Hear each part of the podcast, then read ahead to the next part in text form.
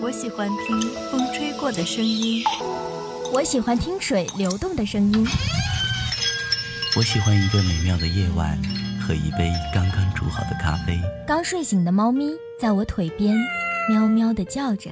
也许是一场雨后的宁静，电波中传来了你的主人公叫戴登，是个文气的女孩。她的妈妈是个典型的上海人。这王安逸的描述下，他的人生本该是平静安然。坐在窗前听夜雨淅沥，感觉所有的声音都是有生命的。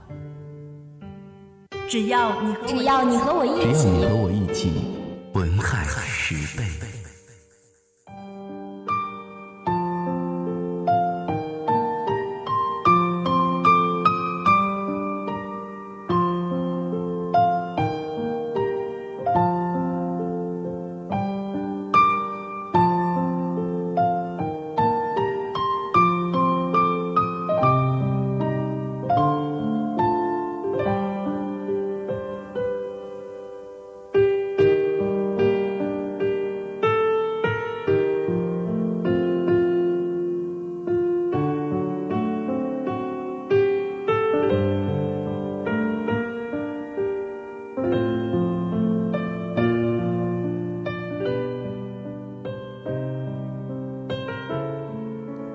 简出生在一个穷牧师的家庭，父母相继去世后，幼小的他被寄养在舅父家里。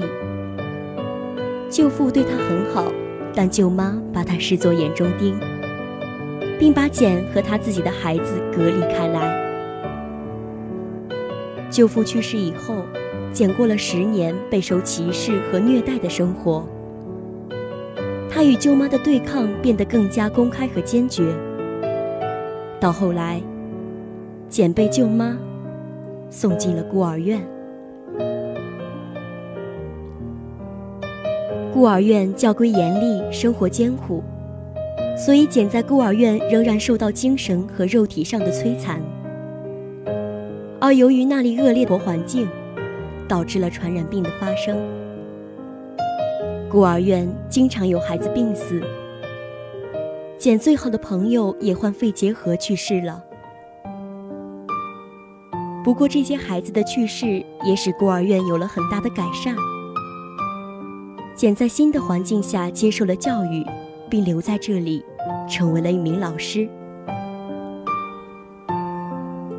后来由于自己老师的离开，简彻底厌倦了孤儿院里的生活。他在报纸上登上广告。想谋求一份家庭教师的工作，被桑菲尔德庄园的女管家聘用了。简要教的学生是个不到十岁的小女孩，女孩的保护人就是庄园的主人罗切斯特先生。不过，简直到第二年才见到罗切斯特，因为他经常在外旅行。那是一天黄昏。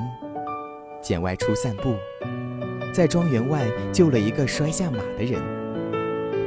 回到庄园后，简才知道原来他就是罗切斯特。慢慢的，简发现罗切斯特是个性格忧郁、喜怒无常的人。他对自己的态度也是时好时坏，难以理解，并且整栋房子沉郁空旷，庄园的三楼不许任何人进入。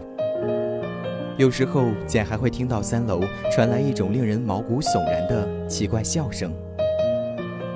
有一天，简在睡梦中被这种笑声惊醒，发现罗切斯特的房间着火了。简立马叫醒了他，并帮助他将火扑灭。而罗切斯特回来后，经常举行家宴。在一次家宴上，罗切斯特向一位漂亮的小姐大献殷勤。他把简召进客厅招待那个漂亮小姐。简进来后却受到冷遇，他受到屈辱，离开了客厅。